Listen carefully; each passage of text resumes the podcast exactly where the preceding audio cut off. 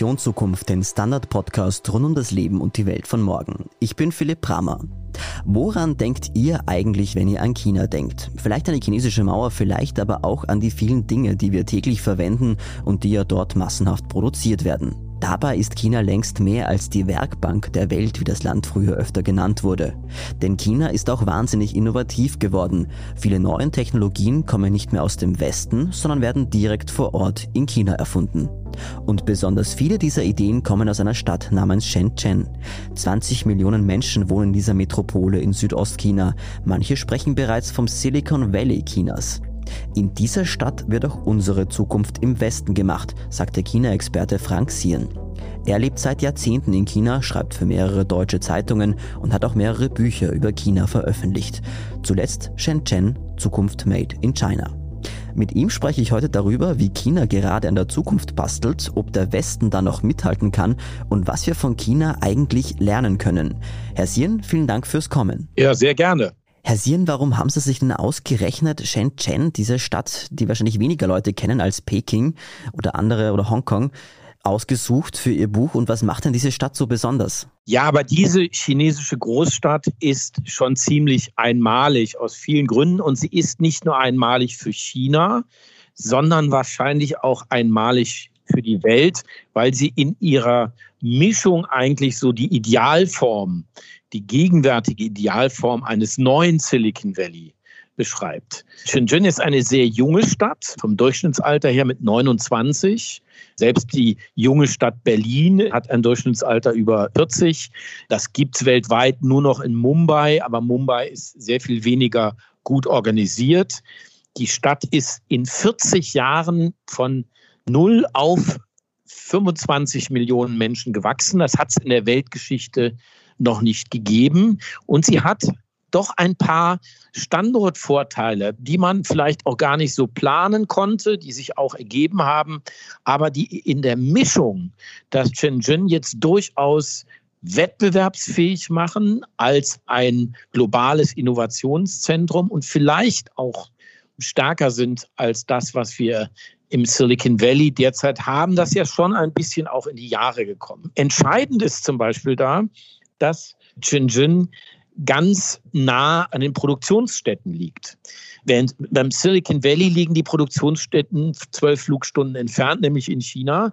In Shenzhen fährt man eine Stunde und wenn man eine Hardware-Innovation hat, dann hat man einen erfahrenen Produktionsleiter, der einem sofort sagt, wie man dieses Produkt gestalten, verändern muss, dass es ein Massenprodukt werden kann. Das heißt, da gewinnt man Geschwindigkeit. Aber es gibt auch andere Bereiche, wo man Geschwindigkeit entwickeln kann, höhere Geschwindigkeit. Das ist durch die Tatsache, dass ein Finance-Zentrum, nämlich das drittgrößte der Welt, eine S-Bahn-Fahrt entfernt liegt. Im Moment nicht, weil im Moment die Grenzen zu sind zwischen Hongkong und Shenzhen. Aber normalerweise steigt man in die S-Bahn und ist in einem internationalen Finance-Zentrum, den drittgrößten der Welt nach New York, nach London. Das ist natürlich auch ein Vorteil. Dann hat man eine Regierung, die aus Schaden klug geworden ist, weil die nämlich im 19. Jahrhundert die Chinesen mal eben aus einer Mischung von Überheblichkeit und Lethargie die industrielle Revolution übersehen haben, sind die jetzt total wach, wenn es darum geht, dass sie auf keinen Fall mehr Innovationszyklen verpassen wollen. Im Gegenteil, sie wollen es sogar schaffen, sich an die Spitze von Innovationszyklen zu stellen. Und deswegen sorgen die Politiker dafür, dass es Innovationscluster gibt, also Orte mit Infrastruktur, mit Geld, mit guten Forschern, die dann im Wettbewerb miteinander um die besten Innovationen kämpfen. Und was noch hinzukommt, ist, dass sich Shenzhen in einem gigantischen Wachstumsmarkt bewegt, befindet, mit Menschen, die sehr aufgeschlossen sind gegenüber Innovationen, gegenüber neuen Entwicklungen. Und damit kann man natürlich viel leichter diese Innovationen in den Markt bringen und man erfährt auch viel schneller, was die Leute wollen. Und so sind ganz neue Branchen entstanden, wie DJI, die Drohnenbranche. So ist das autonome Fahren an den Amerikanern im Grunde vorbeigezogen.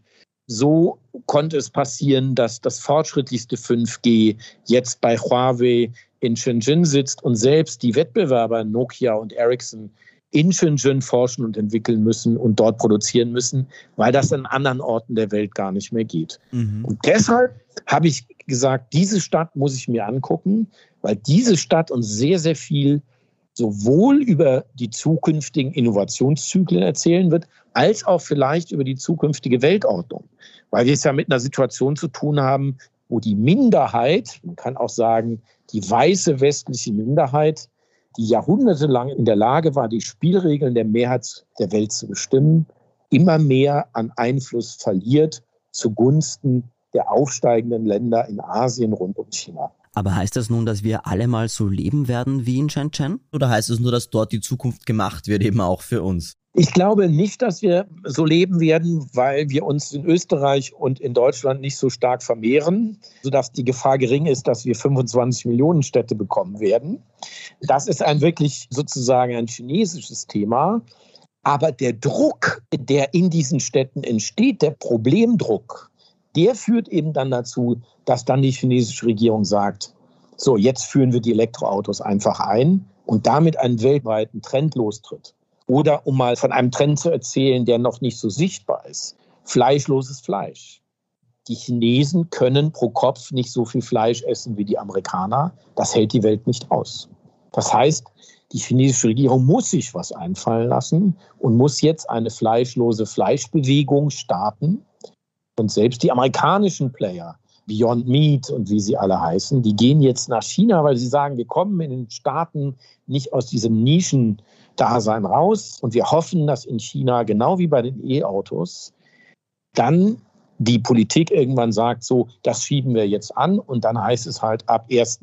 nächsten ersten zwei, dreimal die Woche in allen staatlichen Kantinen wird fleischloses Fleisch gegessen. Mhm. Wie unterscheidet sich denn das Leben vielleicht in Shenzhen von anderen chinesischen Städten? Ein bisschen haben Sie es ja schon erklärt. Es ist jünger, es ist schneller, es ist offener, es hat auch eine viel stärkere Subkultur als in Peking. In Peking war die Subkultur so, ich sage mal, bis in die erste Hälfte der 2000er Jahre sehr, sehr spannend, sehr wuchernd, sehr wild, mit vielen Clubs, mit vielen Galerien. Das hat man jetzt alles so ein bisschen, sage mal, runtergedreht und sortiert und lackiert.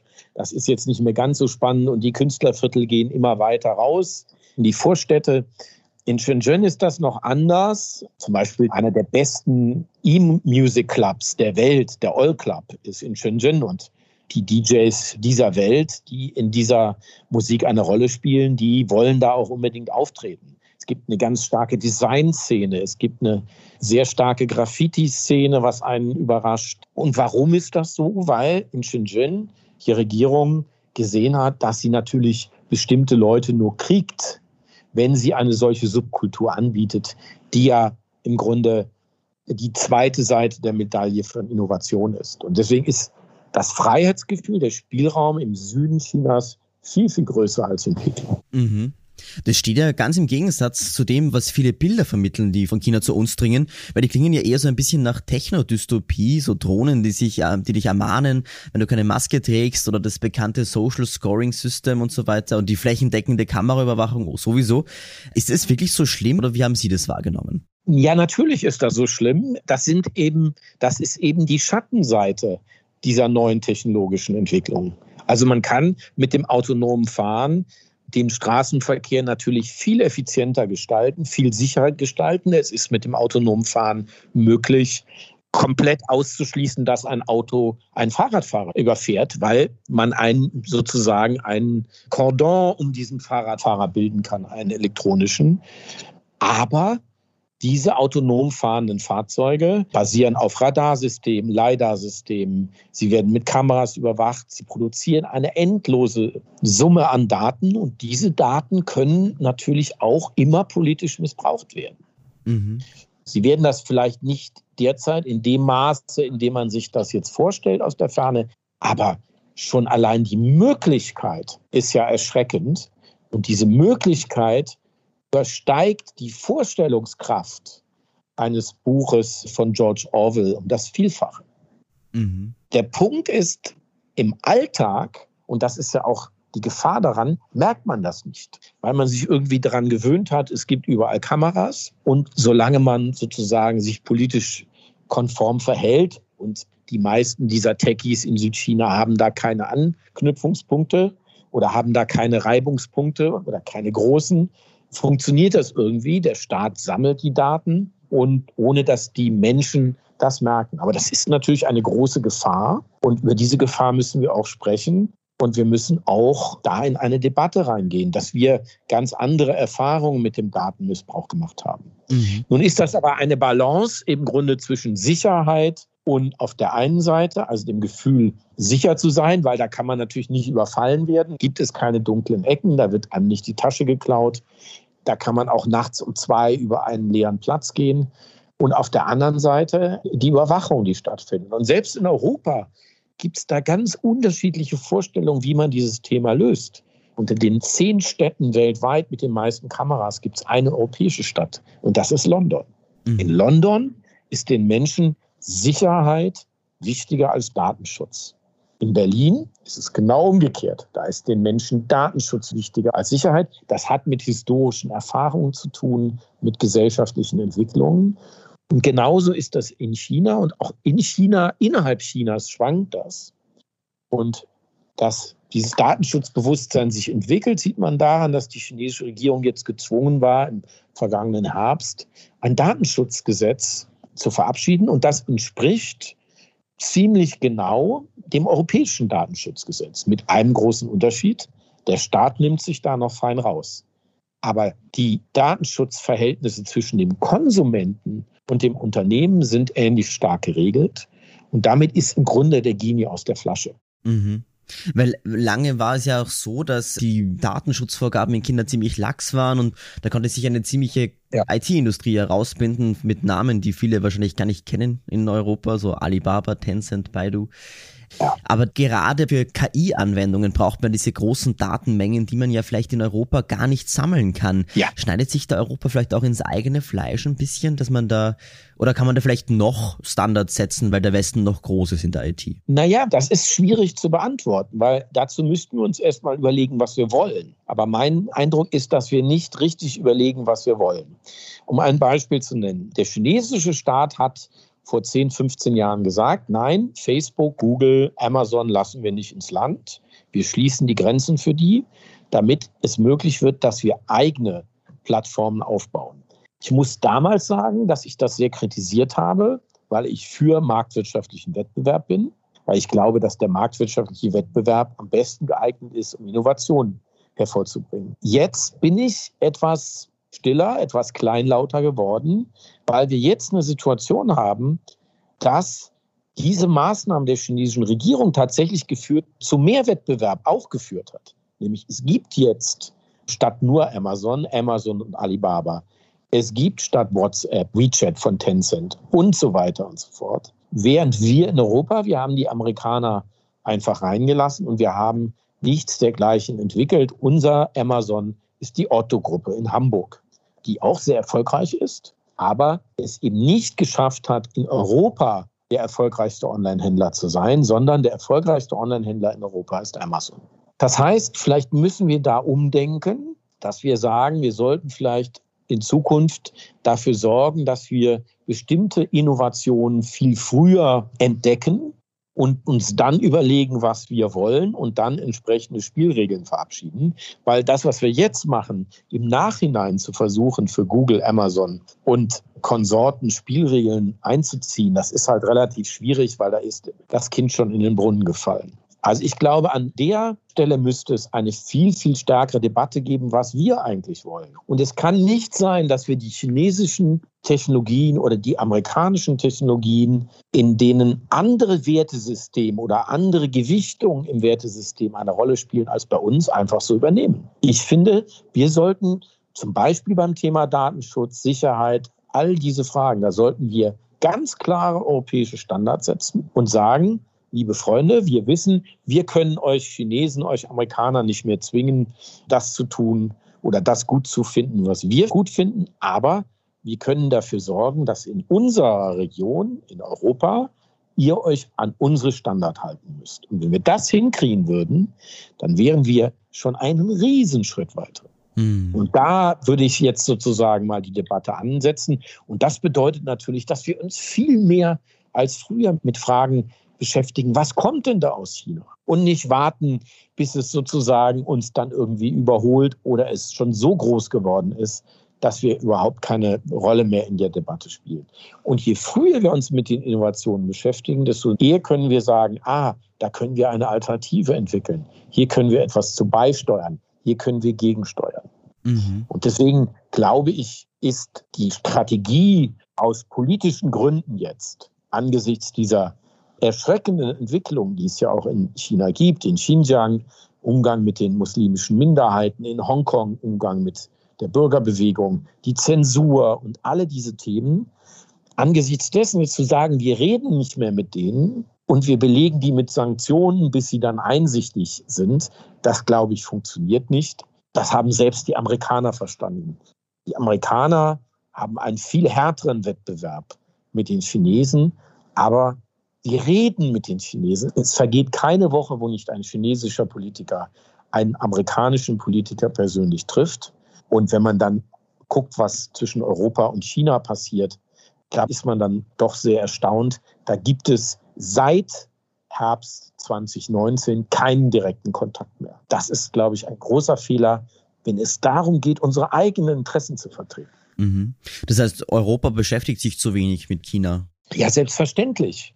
Und man glaubt, man könnte China isolieren. Aber das ist natürlich, kann auch sagen, leider funktioniert das nicht mehr. 85 Prozent der Welt folgt der chinesischen Politik gegenüber Russland, nämlich keine Sanktionen. Praktisch ganz Asien außer Japan, der Mittlere Osten, Afrika, Südamerika. Das heißt, die Vorstellung, dass man China isolieren könnte, die ist naiv. Und die Vorstellung, dass man Chinas Innovationsdrang abdrehen könnte, die ist wahrscheinlich noch naiver. Denn die sind ja ganz am Anfang erst dieses Zyklus mit einem Pro-Kopf-Einkommen von Rumänien. Und die werden sich nicht in die Ecke stellen lassen mit 1,4 Milliarden Menschen. Das ist klar. Und die asiatischen Nachbarn haben das schon verstanden und arbeiten durchaus mit kritischer Distanz immer enger mit China zusammen. Ein Land wie Südkorea, die haben 30.000 amerikanische Truppen im Land, die haben Nordkorea im Norden und haben aber 30 Prozent Handel mit China und kriegen das ja auch irgendwie austariert. Das heißt ja nicht, dass man seine Wertvorstellungen ignorieren muss. Im Gegenteil. Aber man kann, wir können China nicht mehr zwingen, die Werte zu übernehmen, die wir gut finden. Was wir aber können, wir können selber innovativ sein und damit Standards setzen. Und wir können überzeugend sein, was bestimmte Werte betrifft. Mhm. Denn vieles dessen, was wir so entwickelt haben, zum Beispiel Rechtsstaatlichkeit, findet in China auch ihren Weg. Mhm. Auch sein. Ja. Das heißt, Europa hatte auch noch eine Chance in diesem Machtgefüge weltweit, das sich gerade verändert? Es liegt an uns. Ja. Es liegt an uns. Wenn wir weiter schmollen in Europa, dann werden wir früher oder später ein Problem bekommen und dann wird Europa als Freizeitpark für die Welt enden. Dann ziehen wir alle Trachten an und versorgen die chinesischen Touristen. Auch das ist ja ein gutes Geschäftsmodell. Es gibt ganze Bereiche in Österreich, die aufgrund dieses Geschäftsmodells sehr, sehr gut funktionieren im Tourismus. Aber es gibt halt auch Oberösterreich mit einer sehr spannenden, innovativen mittelständischen Industrie. Und wenn wir die Wahl haben wollen, ja, das eine oder das andere oder sogar beides, dann müssen wir uns halt jetzt ein bisschen anstrengen. Wenn nicht, dann werden wir halt an der Ecke sitzen und Zitter spielen und wir verlangen am Frankfurter Flughafen oder in London oder in Paris, verlangen wir dann 300 Euro Eintritt für den Freizeitpark Europa. Mm. Das heißt, man, was ich so raushöre, man müsste einfach auch aus Ihrer Sicht die wirtschaftliche Wettbewerbsfähigkeit stärken in Europa und wieder innovativer werden. Ja, man muss, das ja oder es noch konkreter gesagt, wir müssen wieder auch bei jungen Leuten eine Faszination für Innovationen, für Entdecken. Ja, Entdecken ist ja mindestens so toll wie Reisen. Ja, bei Reisen ist es selbstverständlich, wenn ich irgendwo hinfahre, lerne ich was Neues, sehe neue Länder, neue Kulturen, neue Sitten. Ja, das Gleiche kann man auch im Innovationsbereich machen. In einem Labor, ohne sich von A nach B zu bewegen. Und ich glaube, dass diese Faszination und diese Neugier dass wir die noch weiter stärken und dann natürlich auch einen Staat brauchen, einen Staatenverbund mit der Europäischen Union, die das ja noch viel stärker fördert als bisher, die auch das Scheitern mit einkalkuliert. Weil viele Innovationen oder viele Start-up-Teams, die brauchen eben zwei, drei Anläufe. Und das ist in China normal. Wenn man erklären kann, warum man gescheitert ist und hat einen guten Grund, dann kriegt man Geld und fängt nochmal an. Ja, in Europa ist dann so eine gewisse Zögerlichkeit und ja, auch diese eigenartige Debatte Staat oder Privatwirtschaft, die so sehr ideologisch geführt wird. Natürlich muss der Staat zusammenarbeiten mit den Privatunternehmen und natürlich soll der Staat Privatunternehmen helfen, Innovationen zu sein, vor allem in den Bereichen, wo es darum geht, diese Klippe der Rentabilität zu überwinden. Da haben wir ein doch sehr eigenartiges Denken und da spielt der Staat als Innovationsincubator in China eine viel, viel bessere Rolle, als das in Europa der Fall ist. Mhm. Wir machen eine kurze Pause, sind gleich zurück und sprechen dann, wie viel China bereits in unserem Alltag steckt. Dranbleiben. Guten Tag, mein Name ist Oskar Bonner. Ich habe den Standard gegründet, weil es damals einfach keine unabhängige liberale Qualitätszeitung gab. Guten Tag, mein Name ist Anna Haber und ich lese den Standard, weil er genau das noch immer ist. Und das ist heute so wichtig wie damals. Der Standard, der Haltung gewidmet. Wo beeinflusst denn eigentlich China heute schon unser Leben? Weil die meisten würden ja vielleicht denken, na ja, die meisten Unternehmen, mit denen wir so zu tun haben in Europa, sind ja entweder heimisch, die Supermarktkette oder so, oder aber US-amerikanisch, weil die großen und auch wertvollsten Unternehmen der Welt, Amazon, Apple und so weiter, sind ja immer noch US-amerikanisch. Wo ist denn da der chinesische Einfluss im Alltag in Europa schon? Na, das wichtigste Beispiel sind die E-Autos. Die E-Autos, die globale E-Auto-Bewegung wäre nie in Gang gekommen ohne die chinesische Batterietechnologie und ohne einen chinesischen Staat, der gesagt hätte, so, alle Autohersteller, auch die Ausländer, müssen ab nächstem Jahr XY Prozent an E-Autos bauen und das steigert sich dann langsam. Und da der chinesische Markt zu groß ist, hatten die großen deutschen Autohersteller gar keine andere Wahl, als ihren sozusagen Diesel in die Ecke zu stellen und jetzt auf Elektromobilität zu setzen. Und die nächste Welle, die kommen wird, wird das autonome Fahren sein. Das ist völlig klar. Heute fahren schon autonom fahrende Fahrzeuge der Stufe 4, also komplett alleine auf den Hauptstraßen in Shenzhen. Und man kann diese Autos als Taxis frei buchen über eine App. Das ist schon Alltag. Es ist noch nicht Alltag in einer gigantischen Dimension, aber das war am Anfang auch bei den Elektroautos so. Shenzhen ist zuerst Weltführer der Elektromobilität im öffentlichen Nahverkehr geworden mit 80.000 Elektrobussen und 120.000 Elektrotaxis. So hat man das Thema erstmal ausgerollt. Und das wird sehr, sehr schnell nach Europa kommen. Einfach aus dem Grund, weil das autonom fahrende Fahrzeug sicherer ist als jeder Mensch.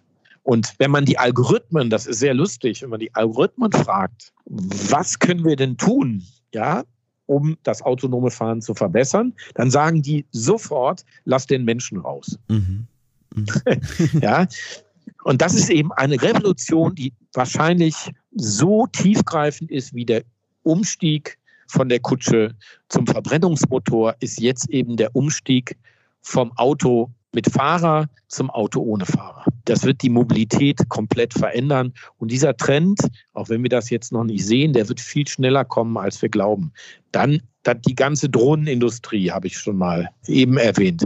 Gaming-Industrie. Tencent ist einer der größten Gaming-Produzenten beteiligt an solchen Games wie Fortnite und so weiter und so fort. Also ein richtig großer Player.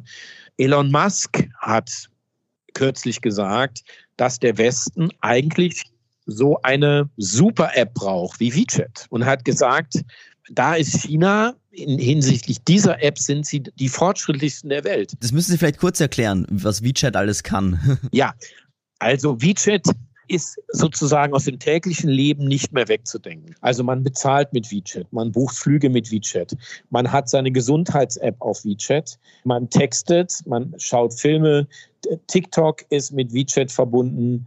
Also es gibt eigentlich fast gar nichts mehr, was man nicht mit WeChat machen kann. Und das Erstaunliche war, dass sich WeChat praktisch ohne große Marketingkampagnen durchgesetzt hat, weil es so einfach und so praktisch ist, dass die Leute gesagt haben, ich mache das einfach. Und heute ist es nicht die Ausnahme, sondern die Regel, dass Rentner mit ihrem Smartphone zum Markt zwei Köpfe Salat kaufen und über einen QR-Code mit WeChat bezahlen. Das Bargeld ist innerhalb von wenigen Jahren weitgehend aus dem Alltagsgeschäft verschwunden.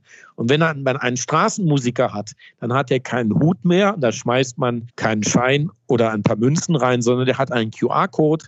Da laufe ich vorbei, klinke ich mich ein und dann kann ich im Laufen reintippen, was er kriegt. Und dann höre ich noch im Hintergrund noch einmal plingen und dann weiß ich, der hat sein Geld bekommen. Und jetzt mit Corona ist es natürlich auch so, dass die Corona-App da integriert ist und man genau sehen kann, wie oft hat man sich getestet und so weiter und so fort. Jetzt fragt man sich natürlich, warum hat sich diese App eigentlich international nicht durchgesetzt? weil das Misstrauen gegenüber den Datenmissbrauch äh, durch den chinesischen Staat zu groß ist. Das ist nämlich die Schattenseite.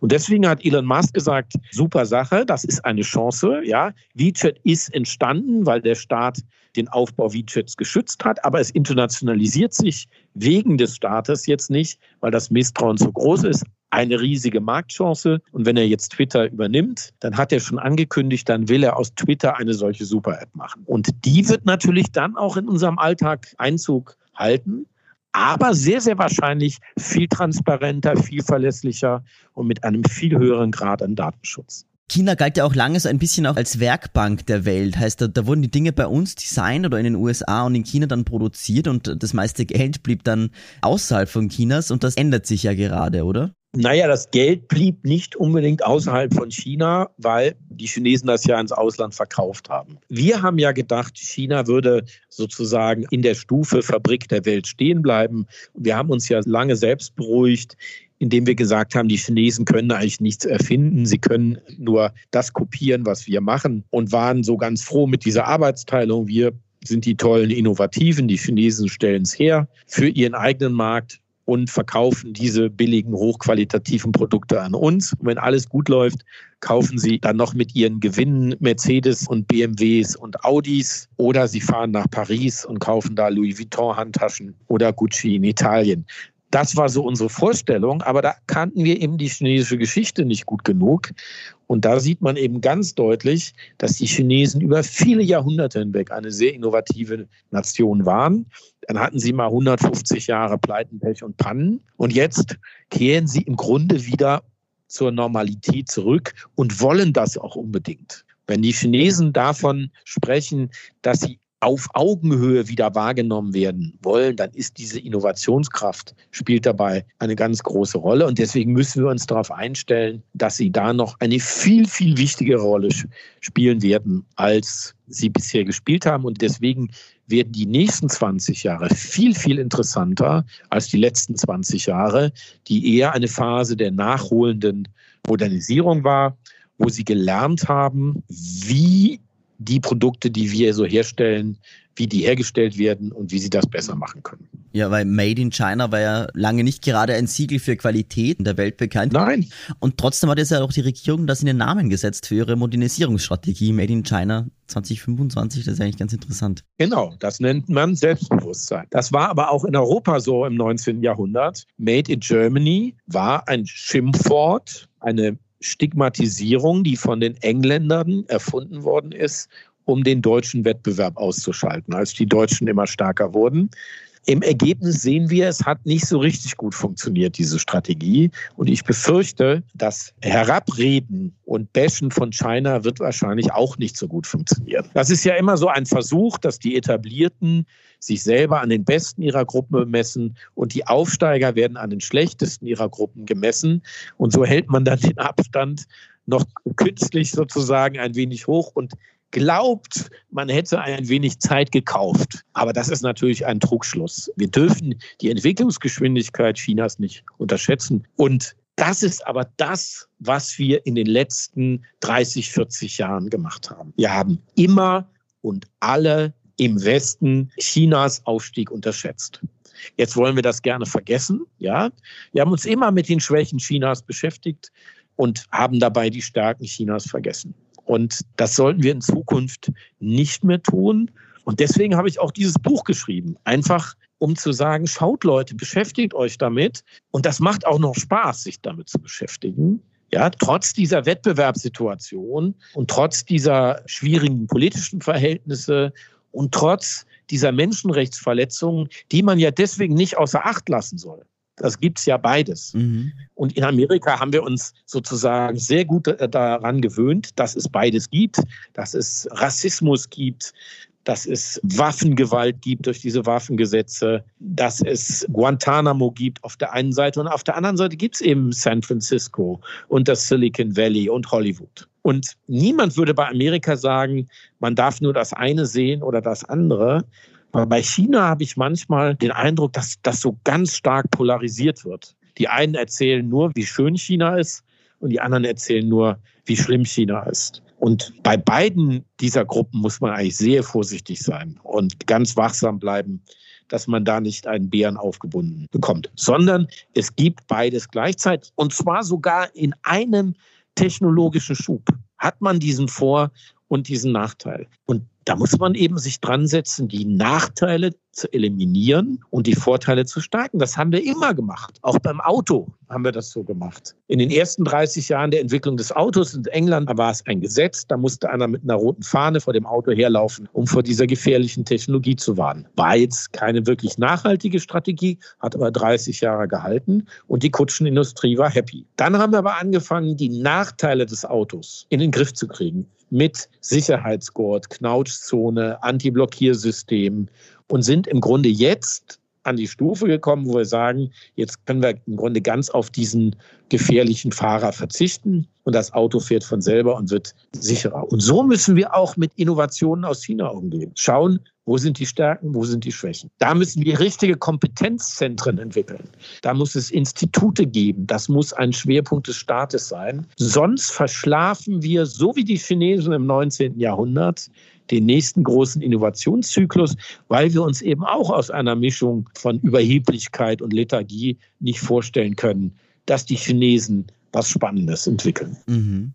Wie ist denn das damals passiert in China? Naja, China dachte, es ist das Reich der Mitte, das war es auch. Und in dieser Überheblichkeit hat man dann vergessen zu gucken, wie der internationale Wettbewerb sich entwickelt. Und parallel dazu ist dann noch die Handelsbilanz, die immer positiv war, ins Negative gerutscht.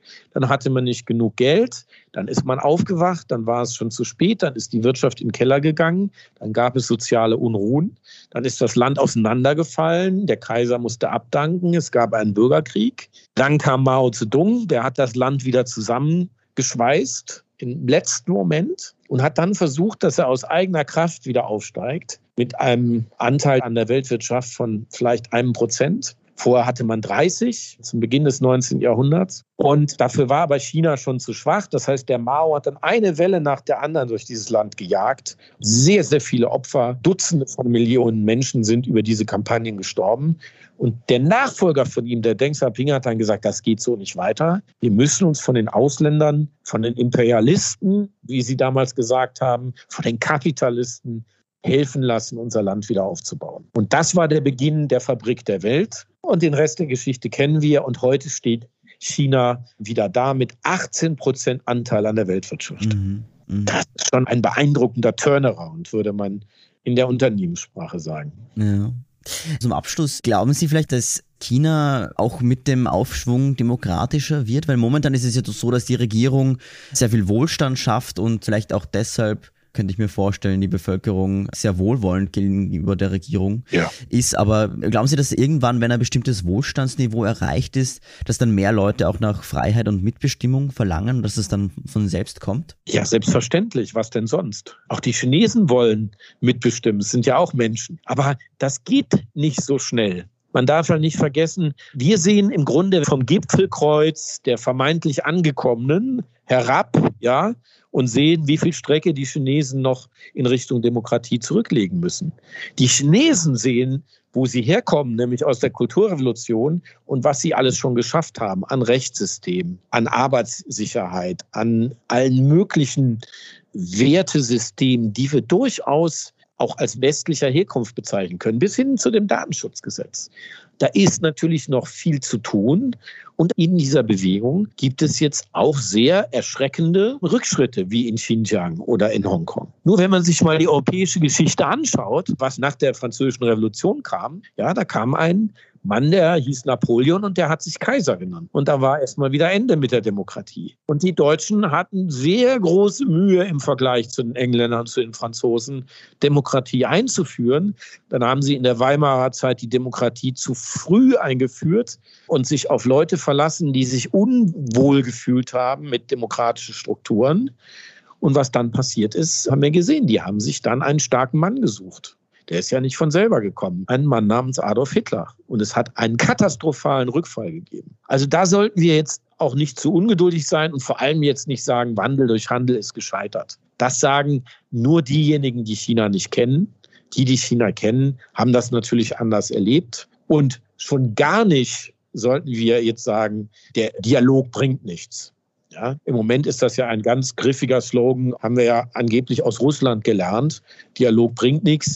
Nein, Dialog bringt immer was, im Gespräch zu bleiben. Aber ein Dialog, wo beide Seiten nicht so handeln, wie sie versprochen haben im Dialog, der kann natürlich nicht funktionieren. Und das war die Situation in Russland. Das rechtfertigt den Angriffskrieg von Putin nicht, ist aber trotzdem eine Fehlstruktur innerhalb des Dialogs gewesen. Und wenn man einen Dialog führt, wo man einen Perspektivwechsel übt, wo man versteht, wie der andere denkt und sich dann auf bestimmte Punkte einigt, dann kann das auch funktionieren. Vielen Dank, Herr Sien, dass Sie heute im Podcast da waren. Dankeschön. Sehr gerne, sehr, sehr gerne. Ja, und danke auch euch, liebe Zuhörerinnen und Zuhörer. Wenn euch der Podcast gefallen hat, dann freuen wir uns wie immer, wenn ihr uns eine Bewertung gebt auf den Podcast-Plattformen iTunes und so weiter.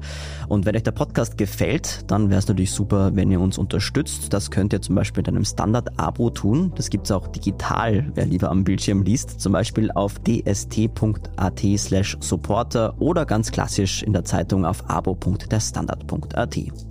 Wir freuen uns über Feedback zum Podcast auf edition.zukunft.derstandard.at. Die nächste Folge Edition Zukunft erscheint erst wieder im August. Wir machen eine kurze Sommerpause, aber unser Klimapodcast Edition Zukunft Klimafragen läuft auch im Juli jede zweite Woche weiter. Danke fürs Zuhören und bis bald.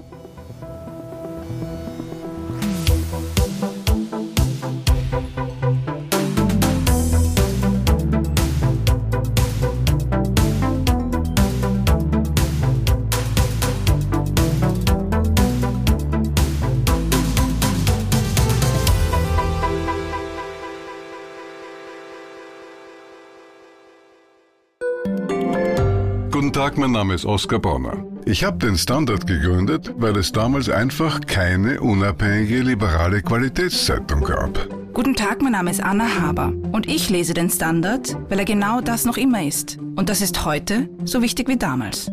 Der Standard, der Haltung gewidmet.